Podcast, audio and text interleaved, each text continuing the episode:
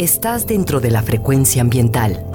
Listos para un recorrido por los temas más relevantes en materia de medio ambiente en nuestro estado.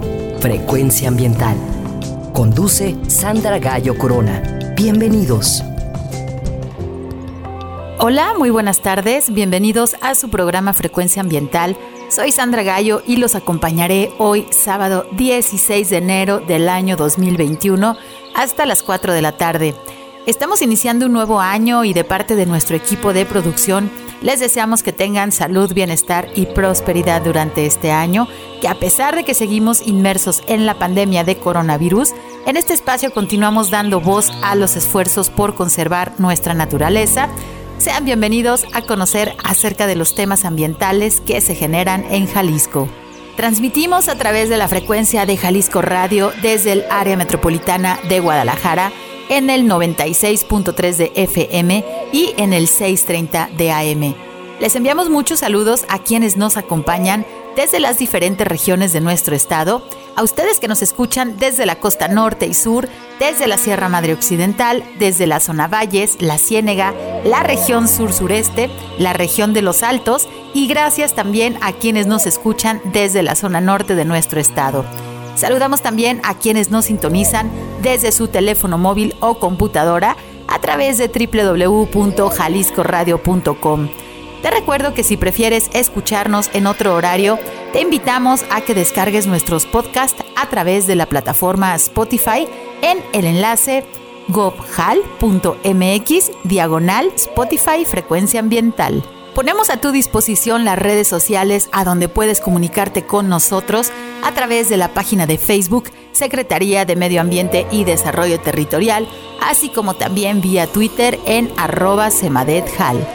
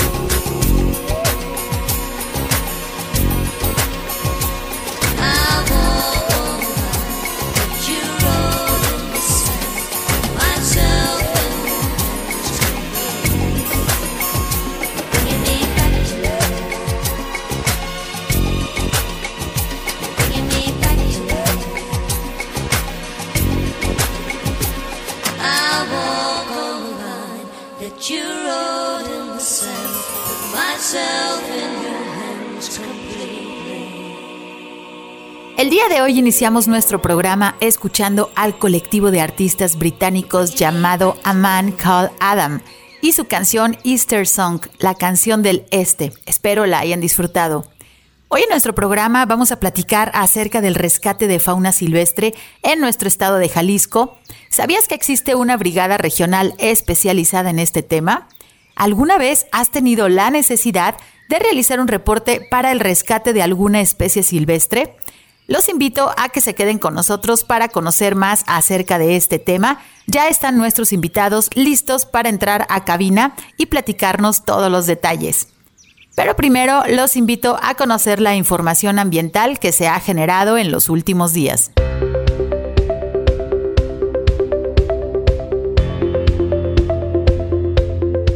Recordamos que para realizar algún trámite en la Secretaría de Medio Ambiente y Desarrollo Territorial, el horario de la ventanilla es de 9 de la mañana a las 5 de la tarde y debido a la pandemia de coronavirus solo se atiende realizando tu cita. Puedes comunicarte al teléfono 33 30 30 82 50 para solicitarla. Si necesitas realizar algún trámite en la Procuraduría Estatal de Protección al Ambiente, la PROEPA, puedes realizar tu cita al 33 11 99 75 50. Y si necesitas realizar una denuncia ambiental, puedes utilizar el correo denuncias.cemadet.jalisco.gov.mx. ¿Sabías que en el área metropolitana de Guadalajara se generan más de 5.000 toneladas de basura al día? En México se calcula que cada persona producimos un kilo de basura diario. Debemos saber que la mitad de estas 5.000 toneladas corresponden a los residuos orgánicos que todos generamos y que si los separamos podríamos aprovecharlos mejor. En Jalisco todos los residuos deben de ser separados en orgánicos, inorgánicos y sanitarios. Durante esta contingencia es muy importante que pongas especial atención en los residuos sanitarios. En caso de que exista una persona que se esté recuperando de COVID-19 en tu casa, debes ser muy cuidadoso con tus residuos sanitarios. Te pedimos cerrar muy bien las bolsas y rociarlas con una solución de agua y cloro para evitar posibles contagios en el personal que recolecta tus residuos. Recuerda que para mejorar el medio ambiente y la salud también debes ayudar desde casa. Recordamos que Jalisco se encuentra en el periodo de estiaje y por lo tanto ha comenzado el riesgo de incendios forestales. Si eres visitante de nuestros bosques, evita realizar fogatas. Si eres dueño de algún terreno agropecuario, te recordamos que debes realizar tu calendario de quema y dar aviso a tu autoridad municipal. Y si pretendes hacer alguna quema agrícola dentro del área metropolitana de Guadalajara, te informamos que no está permitido como se señala en la Ley Estatal del Equilibrio Ecológico y la Protección al Ambiente, esto con el objetivo de evitar los altos índices de contaminación y proteger nuestra salud. Tú puedes ayudar y reportar cualquier incendio a los teléfonos 33 36 36 82 52 al 800 Incendio y al 911, así como también a través de la cuenta de Twitter semadethal. ¿Sabías que durante el invierno aumenta la posibilidad de que ocurran contingencias atmosféricas? Durante la época de invierno es común que se presente un fenómeno llamado inversión térmica. ¿Qué sucede cuando los contaminantes se quedan atrapados por el frío en alturas por debajo de los 100 metros durante varias horas? Cuando sucede el fenómeno de inversión térmica en el área metropolitana de Guadalajara, cada uno de nosotros, es decir, miles de personas, estamos expuestos a respirar partículas que representan un alto riesgo para nuestra salud. Para evitar episodios de mala calidad del aire, se encuentra activo hasta el próximo 15 de febrero el operativo invernal en donde se solicita evitar el uso de pirotecnia. Las quemas en empresas ladrilleras y maceteras durante este periodo deben suspenderse. Debemos mantener los vehículos afinados y en buenas condiciones que no arrojen humo, así como también puedes ayudar y reportar industrias contaminantes e incendios forestales. Puedes realizar tu reporte de quemas, pirotecnia o fogatas al 911. Los reportes de incendios forestales y quemas agrícolas deben realizarse al teléfono 33 36 36 82 52 Y si detectas alguna industria que contamine el aire, puedes realizar tu reporte al 33 11 99 75 50 y en el correo electrónico denuncias.cemadet.jalisco.gov.mx. Todos podemos ayudar para mejorar la calidad del aire que respiramos porque tenemos derecho a un medio ambiente sano. Ahora que por fin ha terminado el año 2020, un año turbulento, incómodo, lleno de retos y que muchos quisiéramos borrar y olvidar, sin duda debemos iniciar el año 2021 poniendo mucha atención a lo que está sucediendo a nuestro alrededor y un aspecto que no podemos ni debemos ignorar es el clima. El clima es un fenómeno planetario que los humanos no podemos controlar, pero sí hemos logrado impactar con nuestra actividad industrial que inició hace aproximadamente 260 años.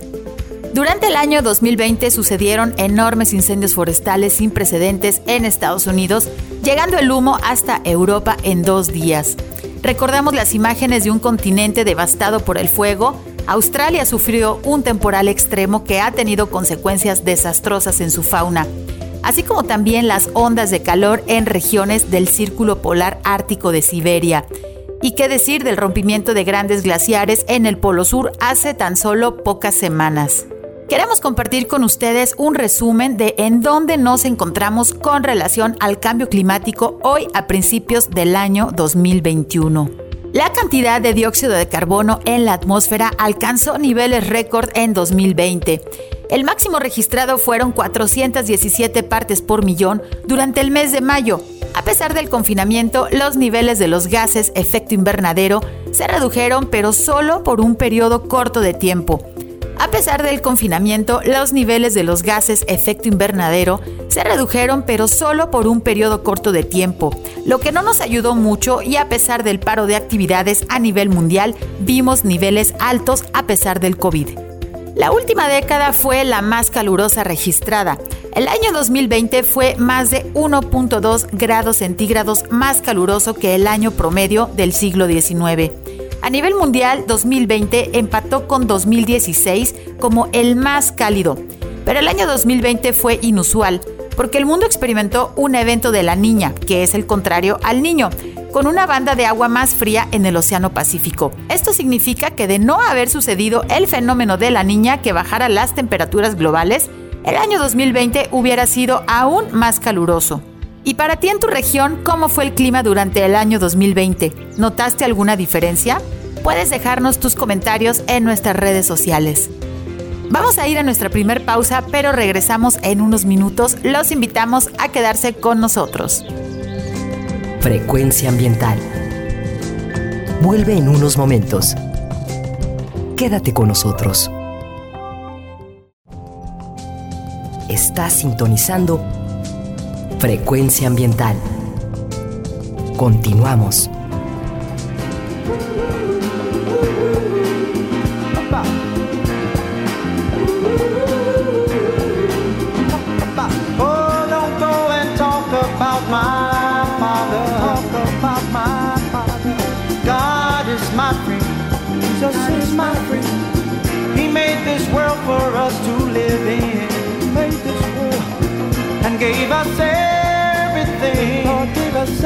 Everything. And all he asks of us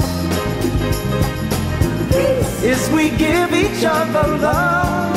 Oh yeah. Don't go and talk about my father. No, no, no. Cause God is my friend. Jesus is my friend.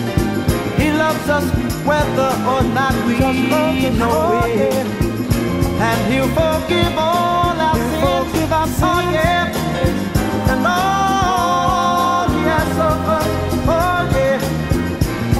We give each other love. Oh yeah. Love your mother. She bore you. Love your father. They work for you. Love your sister.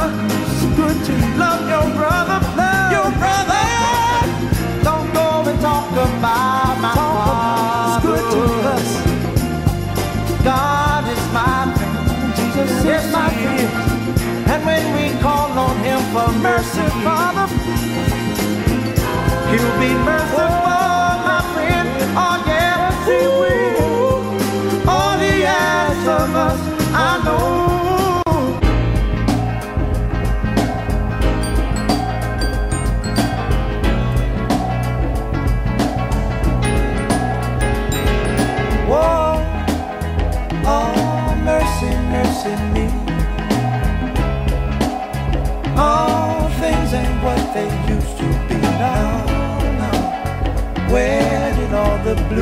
skies go. Poison is the wind that blows from the north and south and east. Whoa, mercy, mercy me. All things ain't what they used to be. No. Oil wasted on the oceans and upon our seas, fish full of mercury. Mercy, mercy me. All things ain't what they used to. Radiation underground and in the sky.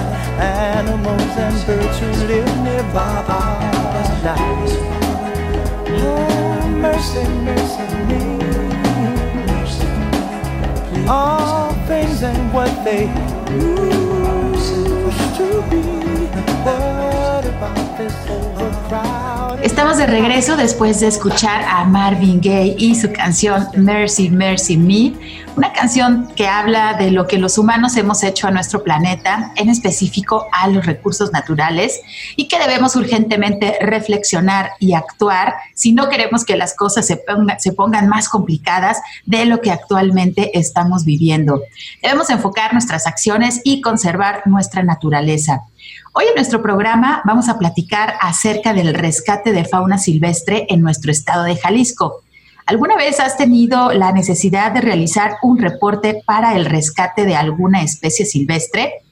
¿Por qué existe la necesidad de realizar rescates de fauna silvestre? ¿Qué está sucediendo en nuestro territorio? Pues el día de hoy vamos a tener más información al respecto. Para platicarnos acerca de este tema, quiero dar la bienvenida a nuestros invitados.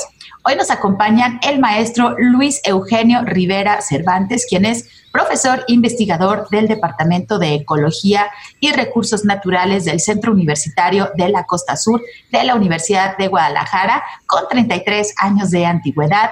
Ha sido ponente en más de 70 eventos académicos en México, Guatemala, El Salvador, Costa Rica, Colombia, Brasil, Ecuador, Cuba y Nicaragua.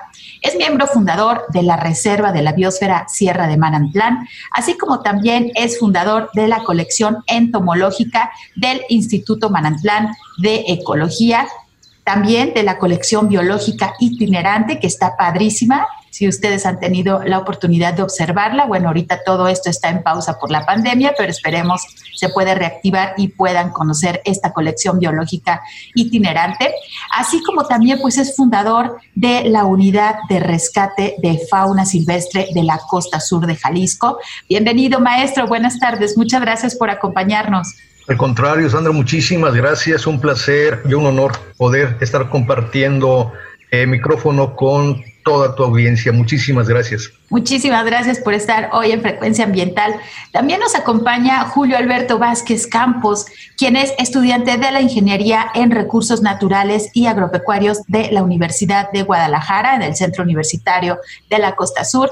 Durante los últimos tres años ha realizado rescate de fauna silvestre en la región sur de Jalisco. En 2019 se integró al Comité de Vigilancia Ambiental Participativo, Rescate de Fauna Silvestre de Tlajomulco. Ha participado como ponente en charlas a escuelas de diferentes niveles educativos sobre diversos temas ambientales. También pues en la región de Tuxpan ha eh, participado e impartido cursos de contención de fauna silvestre en zonas urbanas a unidades municipales de protección civil y bomberos. Trabaja coordinadamente con aproximadamente ocho municipios de la región sur de Jalisco en temas de rescate de fauna silvestre. Bienvenido, Julio. Muchas gracias por acompañarnos. Muchas gracias, Sandra, por la invitación. El placer es mío estar aquí contigo compartiendo en este espacio un tema tan interesante para todos los jaliscienses. Muchas gracias. Pues muchísimas gracias a ambos, pues definitivamente estamos abriendo eh, nuestro programa ahora del 2021, este año nuevo, pues con un tema que es bastante importante, muchas veces desconocidos para muchos de nosotros, que tiene que ver con esta parte pues del rescate de fauna silvestre. Seguramente ustedes han visto por ahí, eh, desafortunadamente, fauna silvestre eh, atropellada, ¿no? Que, que, es un gran tema por ahí y que muchas veces, bueno, si, si han sobrevivido, se tiene que realizar el rescate. Ya nos platicarán un poco más a detalle acerca de estas situaciones. Y quisiera iniciar nuestra entrevista preguntándole al maestro Luis Eugenio cómo y cuándo se inicia el proyecto de la unidad de rescate de fauna silvestre. Eh, sí, mira, eh, este proyecto lo inicio hace por ya eh, casi 14 años. Yo dejo de ser funcionario en la universidad, estuve durante nueve años cubriendo puestos directivos. Cuando yo me reincorporo 100% a la parte académica, pues hay pues toda una reflexión interna, ¿verdad? Porque primero estás metido en todo el rollo este, administrativo de la universidad, eh, te desligas un poco de la, del, del, tu entorno y de tu formación como biólogo, ¿verdad? Y del manejo y conservación de los recursos naturales. Eh, y me doy cuenta que en el caso de la fauna había dos aspectos muy importantes. Primero, que hay cuatro grupos de animales que son satanizados por la gente. Hay cuatro grupos principales en el cual eh, la mayoría de las personas les tienen terror. Hay fobia, hay miedo, hay mitos y que muchas, la mayoría de ellos son infundados, ¿no? Y que viene de generación en generación, ¿no? Este, resulta que a lo mejor tu abuelito te contó algo y tú le crisis al abuelito, era la autoridad, era el, jefe mayor, ¿no? Y resulta que a su vez el abuelito lo escuchó de su abuelo y estaban equivocados. Eh, eso por un lado. En segundo, eh, nosotros, lo que es específicamente eh, el Centro Unitario de la Costa Sur, está ubicado en, unas, en un lugar privilegiado. Creo que es de las regiones de Jalisco, me atrevería a decir con la mayor biodiversidad. Tenemos bosques, tenemos selvas, tenemos eh, zonas agrícolas, tenemos zonas este, de pastizales, etc. Y por lo tanto, eh, esto hace que haya una rica fauna silvestre que está interactuando con los humanos. ¿Por qué? Porque nosotros los estamos desplazando, estamos invadiendo su hábitat, etcétera y que muchas veces estos encuentros, pues siempre los que llevan de perder son los animales. Entre estos pueden ser hechos fortuitos, es decir, algún accidente en carretera que vas manejando y llega un ave, se, estrella sobre el, el, auto, ¿verdad? Y en otras, pues cuestiones deliberadas, ¿no? Que andas con la resortada o andas con el rifle y andas tirándoles a los animales, o también de forma indirecta, los agricultores cuando fumigan sus campos agrícolas y que después pasa algún animal y se come algún roedor que ya está envenenado o un felino que simplemente por pasar en un campo este, recién fumigado se impregna su cuerpo, la, el comportamiento del gato es lamerse y al rato recibimos reportes de que tenemos un animal este, atropellado y resulta que no está atropellado, está envenenado. ¿Qué es lo que pasa? Pues que no había nadie que hiciera la labor de, socorro de esos animales, ¿no? tenemos en ese tiempo estaba el, los centros de investigación de vida silvestre, los civis que estaban, este, estaba en Guadalajara. Imagínate tres horas para llamarles y que vengan y que si regresen y que si hay vehículos, si tienen gasolina, y si hay personal. Eh, bueno, y entonces asumo yo ahora sí que eh, pues la responsabilidad y me aviento, vamos a decir así como espontáneo, a vamos a ver qué podemos hacer. En el entendido, como yo te acabo de decir, yo soy biólogo, soy entomólogo, esa es mi especialidad, ¿no? Toda mi vida he estado estudiando ahí escarabajos, ¿no? Y ahora, pues tengo que aprender a cómo manejar un animal, cómo contenerlo y cómo aprender primeros auxilios para un ave, para un reptil, para un mamífero. Y esa es la manera como nosotros iniciamos. Empezamos en Autlán. Y conforme va pasando el tiempo, pues en este momento estamos hablando ya de cerca de 25 eh, o 30 municipios. Pues súper interesante eh, la labor, maestro, que realizan, bueno, también con, tu equipo, y ahorita nos va a platicar también Julio, eh, porque pues como mencionas, muchas de las actividades humanas que estamos relacionando, que estamos este, realizando, pues tienen consecuencias, muchas veces nos damos cuenta, muchas veces no, como dices, y sobre todo relacionado con fauna silvestre, que bueno, pues ellos eh, se manejan diferente en el territorio a como los humanos pues tenemos esta relación con, el medio ambiente. Eh, Julio, ¿por qué decides formar parte de la Brigada de Rescate de Fauna Silvestre? Bueno, Sandra, eh, esta pregunta va un poco ya encaminada con lo que me comentaba el maestro. Mis motivos surgen por dos cosas. Una, por gusto. Yo al ingresar a la, a la ingeniería en el Centro Universitario de la Costa Sur, pues conozco el trabajo que realiza el maestro Luis Eugenio, ya que llevaba años practicando esta, esta, labor importante. Entonces decido sumarme porque aparte del gusto que me dan los animales, veo que hay una necesidad de trabajar en esta problemática que muy pocos están volteando a verla. Eh, hay diferentes profesionistas, biólogos, eh, agrónomos, demás carreras que trabajan en otros temas, pero a la fauna no estamos acostumbrados a verla como un recurso importante y que sobre todo es vital no solamente en los procesos o interacciones biológicas en el ecosistema, sino que también nos proporciona servicios ambientales. Ahora estamos cruzando una pandemia a nivel mundial que si bien tenemos que hacer hincapié en seguir protegiendo, en seguir conservando la fauna silvestre, que son nuestro primer escudo para el paso de, de enfermedades por zoonosis al humano. Entonces tenemos que estar trabajando en este tema importante, ya lo comentaba el maestro Luis Eugenio, Jalisco y nuestra región es muy importante, es muy rica en biodiversidad y entonces pues motivos sobran muchísimos para los cuales estar trabajando en esto. Muchísimas gracias. Sí, bueno, pues definitivamente esperemos que este programa sea inspiración para biólogos que también están interesados o que justamente en su región, como lo menciona el maestro Luis Eugenio, pues sí, efectivamente la zona sur, la, la zona que tenemos justamente colindante a la Reserva de la Biosfera Sierra de Manantlán, colindante con Colima, eh, toda la parte también de, la costa hacia Cabo Corrientes, ¿no? Ya más cerca de Puerto Vallarta, pues sí, efectivamente tenemos una alta diversidad eh, de flora, de fauna, entonces, bueno, pues tenemos que conservar nuestro territorio y nuestra riqueza y pues qué mejor también informándonos de las acciones que ustedes están realizando para que en lo posible poder evitar estos efectos negativos que se tienen hacia la fauna eh, silvestre. Eh, maestro, platicabas tú de los grupos que son cuatro principales grupos que nos dices que, bueno, eh, digamos, tradicionalmente han sido satanizados, sin embargo, bueno, es parte de nuestra riqueza natural. Si nos puedes mencionar cuáles son estos grupos a los que te refieres. Sí, claro. Este, obviamente, el primero de ellos son las serpientes. En automático, en cuanto la gente ve una serpiente, dice, hay una víbora. A ver, vamos viendo, ¿no? O sea, primero, el término correcto es decir es una serpiente. Eso es lo correcto. Nosotros los humanos, en nuestro afán de clasificar y ordenar el mundo natural, eh, a las serpientes las hemos catalogado en dos grupos. Entonces decimos, no tiene veneno, es culebra. Tienen veneno, es víbora. Pero la gente en automático dice, es una víbora y mátala. ¿Sí? Entonces, ese es el primer grupo, ¿no?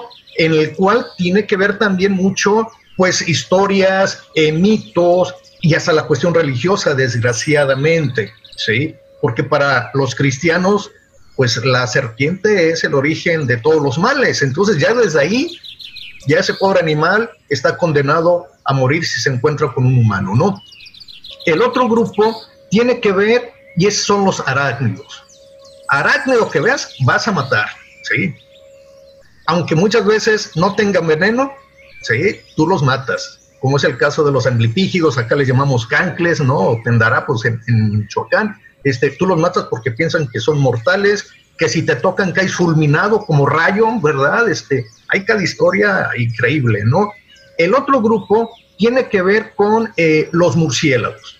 Igual, sinónimo. Hay un murciélago, es vampiro cuando la diferencia no hay mucha morfológicamente, tiene que ser el especialista el que pueda definir si es, si es un vampiro o es un murciélago, pues a veces la gente sale a matar a, la, población porque son colonias y en lugar de matar eh, por querer controlar al vampiro porque puede transmitir este, la rabia al ganado, el de arrengue, que le llaman por acá, este, pues están aniquilando poblaciones de murciélagos que al contrario son benéficos, o son insectívoros, son polinizadores, ¿verdad? Etcétera.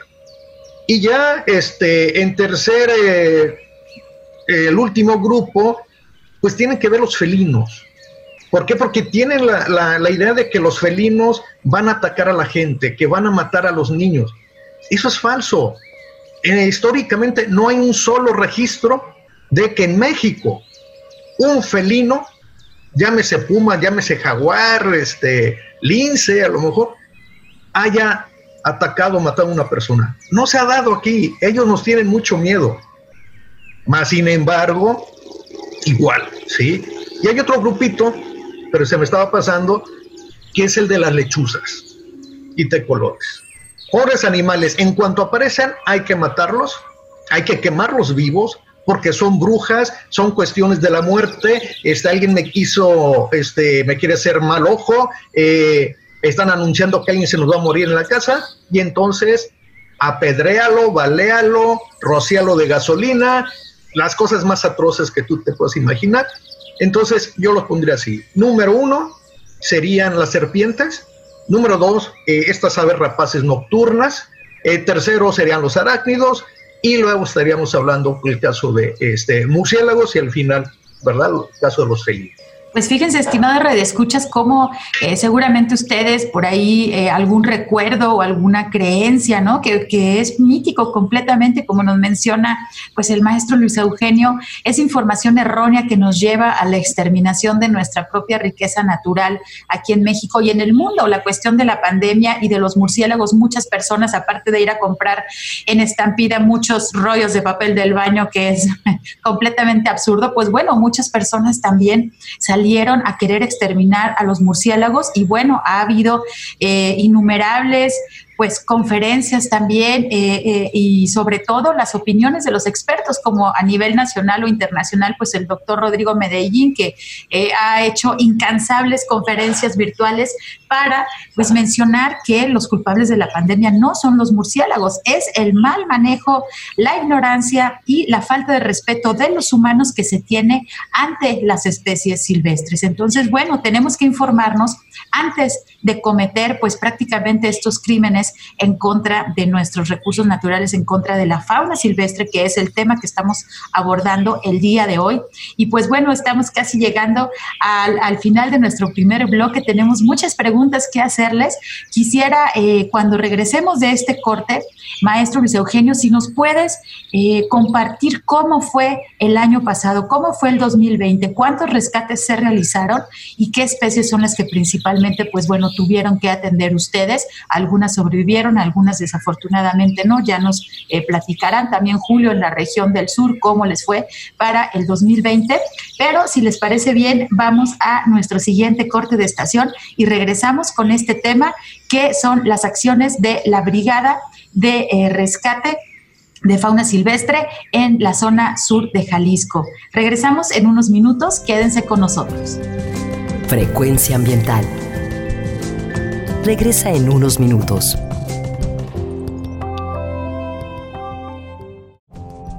Estamos en la misma frecuencia. Frecuencia ambiental. Seguimos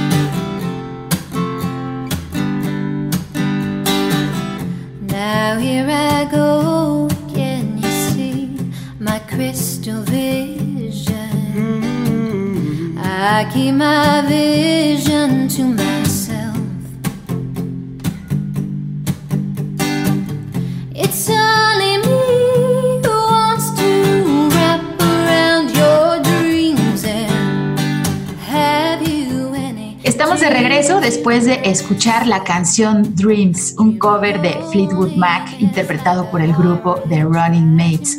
Hablar de los sueños justo cuando estamos iniciando este nuevo año definitivamente nos llena de esperanza y esperamos que sus sueños se hagan realidad a través de las acciones concretas que nos lleven a un mejor futuro.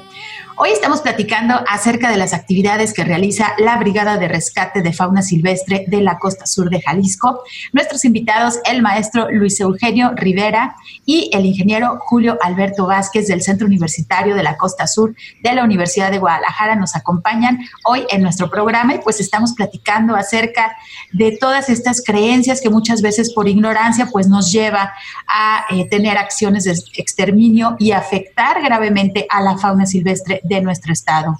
Eh, pues maestro, regresamos, maestro Luis Eugenio, mm, nos gustaría muchísimo conocer cómo fue el año 2020, aparte de pandémico y caótico, hablando de manera humana, pues cómo fue sus acciones, cuántas eh, especies realizaron, principalmente cuáles fueron los animales más afectados que ustedes atendieron en su brigada. Desgraciadamente, hubiéramos esperado que por la situación que estamos viviendo a nivel mundial, en particular aquí en, México y Jalisco, eh, los rescates de fauna silvestre hubieran disminuido. Al contrario, fueron más, ¿no? Eh, nosotros llegamos casi a los 400 rescates el año pasado, fueron 396 más o menos, y eh, de los cuales la mayoría fueron mamíferos, así es el, principal grupo. En segundo lugar son eh, las aves y tercero serían los reptiles, eh, en, ese, en esos tres niveles.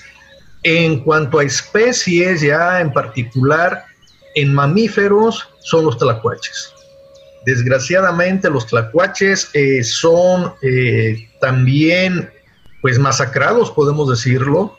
Se les considera ratas, ratas gigantes, eh, se les considera una plaga en algunos, en algunos lugares, ¿verdad?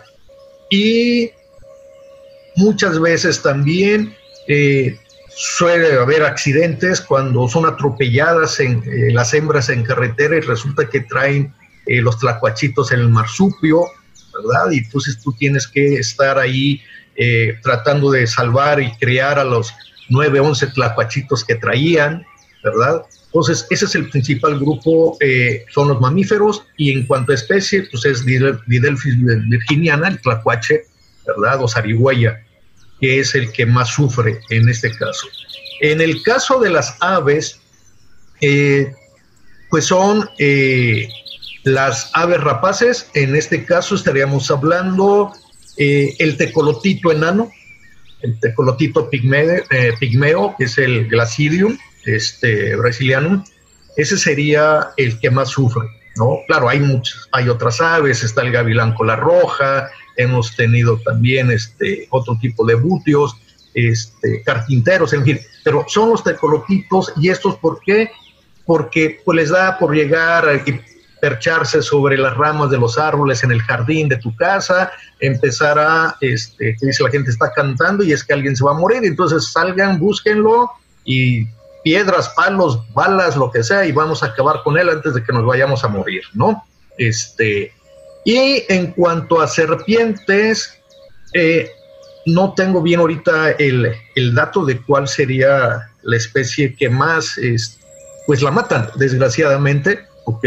Eh, obviamente la que sí es, pero es raro, aquí ya en la zona urbana aquí de, de, de Autlán, sería la víbora de cascabel. Y aún así, este, nos llamaron para este, rescatar esta víbora de cascabel. Entonces empieza a haber eh, afortunadamente un poco de conciencia, que es lo que hemos estado insistiendo a través de los medios de comunicación y aprovechamos aquí contigo también para exhortar a todos tus redescuchas de si encuentran algún animal, no lo ataquen, déjenlo, repórtenlo, no le pierdan de vista, ¿verdad? este, mientras llegan a auxiliar ese animal, ¿no? Pero eh, arrancamos este año y con rescates el primer día. O sea, el 31 de diciembre hicimos el último rescate a las 5 de la tarde, un, este, un caracara o quelele que tenía ya una semana con un, este, con un balazo en un ala y andaba escapando entre solares aquí de una comunidad cerquita al Grullo, este, se llama Yuquila, y íbamos a buscarlo y no lo hallábamos. Y no lo hallábamos. Un animal baleado con cinco días sin comer, sin agua, pues no, no va a sobrevivir.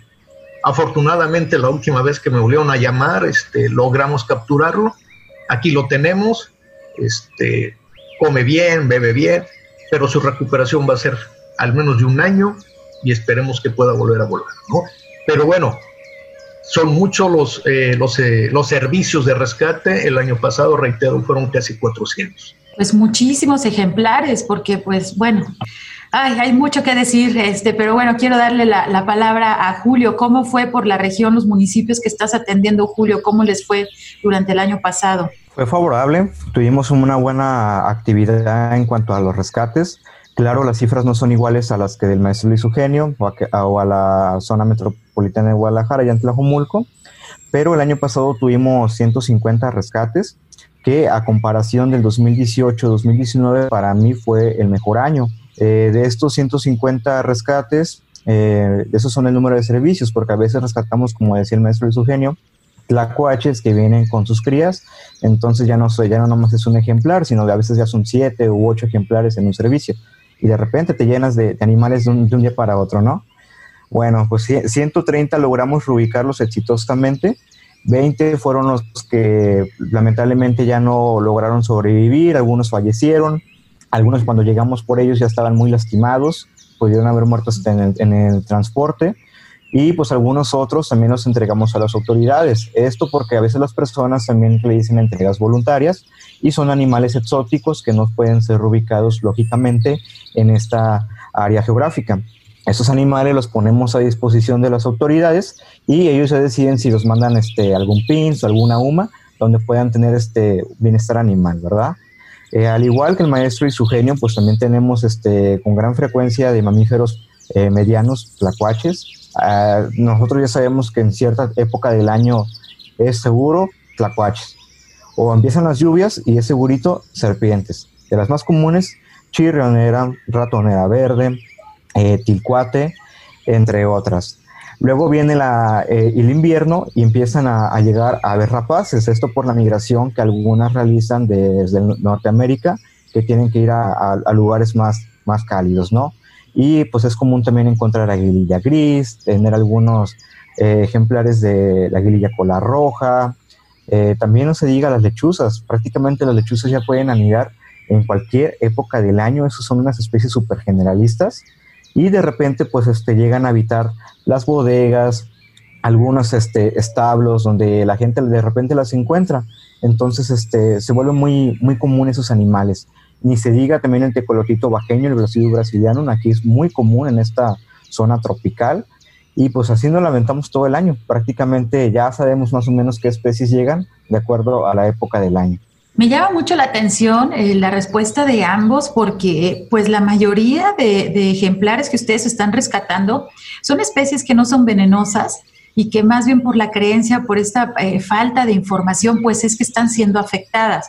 Eh, me gustaría si nos pueden indicar, bueno, ¿qué, qué sucede cuando tenemos eh, fauna que sí puede ser venenosa para los humanos y que se encuentra, bueno, sabemos que si está en el potrero o que si está en un lugar, pues ahora sí que silvestre, al aire libre, pues realmente deberíamos de dejar que esos animales sigan su camino, ¿no? Nosotros tomar algún, alguna otra vereda o esperar a que esos eh, animales eh, pues bueno, se, se, alejen un poco, pero ¿qué sucede? ¿A dónde debemos reportar cuando tenemos ejemplares ya silvestres que están ingresando a algunas zonas urbanas, como sucede en muchísimos municipios de nuestro estado, sobre todo en las zonas, este, pues bueno, tropicales?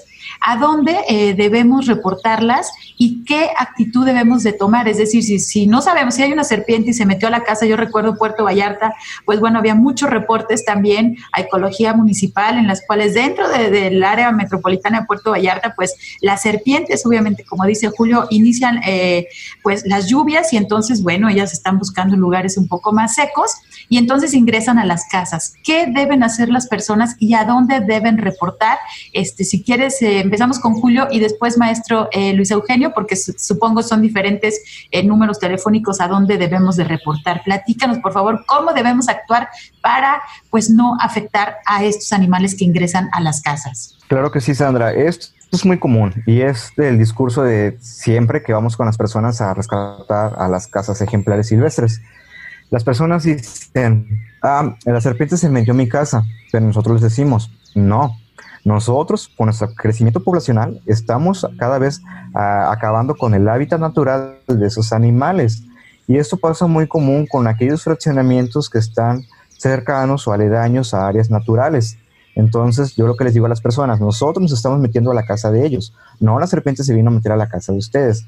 En primer lugar, como para más o menos ubicarlos del impacto que estamos generando como humanos, ¿verdad? Pero después también les damos una serie de recomendaciones de las cuales nos tenemos que asegurar de dos cosas. Una, mantener la seguridad y la salud del ejemplar, así como también la de las personas.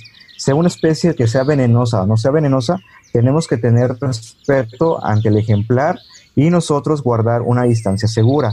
Por lo tanto, siempre les decimos que cuando ven un, ejemplar en su casa, ya sea una serpiente, un, un tlacuache o alguna ave, que no la vayan a perder de vista, porque luego surge de que llaman, hacen el reporte y cuando llegamos ya no está el ejemplar, ya se fue porque la persona se metió a la casa, hacer la llamada y lo perdió de vista, ¿no? Entonces aquí lo recomendable es de que no pierda de vista el ejemplar. Otro, que tome una distancia segura eh, para, que, para que tenga eh, a la vista el animal. Otro, que no lo agreda, que no trate de manipularlo, aún así si sabe o no sabe, porque no sabemos en qué estado está el animal. Si está lastimado y lo quieres agarrar, tal vez va a hacer más estrés y el animal va a responder, no con el hecho de quererle hacer daño, sino porque se está definiendo meramente. Y por último, pues es lo, mejor que pueden hacer es llamar al 911 en el caso de la zona metropolitana de Guadalajara, cualquier otro municipio del estado de Jalisco, pero también pueden llamar a las unidades municipales de protección civil y bomberos o directamente a, a, los números oficiales que pueden a veces se pueden encontrar de Profepa o de Semarnat y ellos ya nos canalizan a nosotros el reporte. Muchas gracias. Eh, maestro Luis Eugenio, ¿sería eh, la misma información para la zona de Autlán? Sí, es básicamente, mira, no hay eh, unidad de, rescate de fauna silvestre que tenga el personal, ¿sí? voluntario o no voluntario, este, que dé abasto. No hay los insumos, no hay el vehículo que esté disponible inmediatamente entonces, eh, en este caso, digamos, con Julio, que está allá en el sur, tu servidor aquí en Autlán, pues a veces yo recibo mensaje o llamada y me están reportando X animal eh, que está a 30 minutos de aquí, ¿no? O está a una hora. A veces me han reportado animales que están en Talpa. Imagínate, ¿no? De aquí de Autlán hasta Talpa, ¿cómo la vamos a hacer, no? Entonces, eh, una de las cosas que nosotros hemos hecho en estos años eh, y que Julio eh, pues ha estado replicando allá muy bien allá en el sur, es el contacto con todas las eh, direcciones de protección civil y bomberos de, los municipios aledaños. Ese es el primer contacto. Entonces, todos los directores de protección civil ya nos conocen. Nosotros hemos ido a capacitarlos, porque todo es otro punto. O sea, tú le llamas a los de protección civil y llega el de protección civil con un extintor y le vacía el extintor a la boa, pues ya la mató, ¿no? ¿para qué le llamé? Y, y, ese ejemplo se ha dado desgraciadamente en otros estados, ¿no? Donde la gente no está preparada, no está capacitada para rescatar este, fauna silvestre. Nosotros nos hemos dado a esa tarea también de capacitar al personal de las unidades de protección civil de, los municipios, ¿no?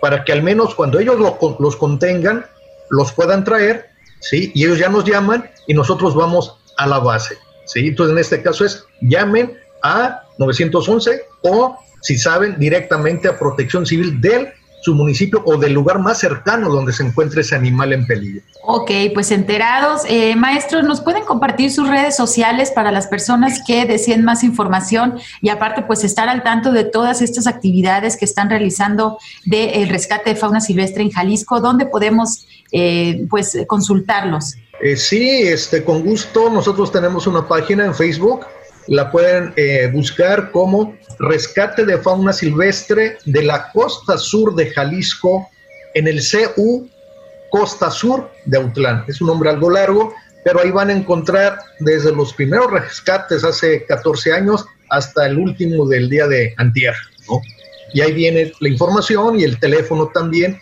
por si quieren contactarme directamente. Muchas gracias. Eh, Julio, ¿sería la misma red social en Facebook o hay alguna otra para la región sur? Este, no, pueden utilizar la del maestro Luis Eugenio. Aún así, si le llegara un reporte de Ciudad Guzmán o de Tamazula de Gordiano al maestro, él, inmediatamente me, canaliza a mí el reporte y nos ponemos de acuerdo. Igual aprovecho para compartir el número de teléfono de la unidad de rescate de fauna silvestre de Tlajomulco, que es el 33 31 38 30 98.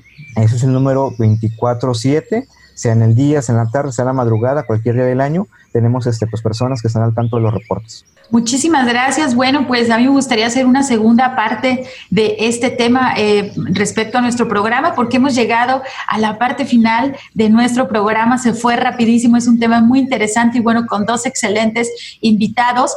Les pedimos que por favor usen su cubrebocas cuando deban de salir a la calle. Sabemos que ha sido mucho tiempo de esta pandemia y todos queremos regresar a nuestra vida normal.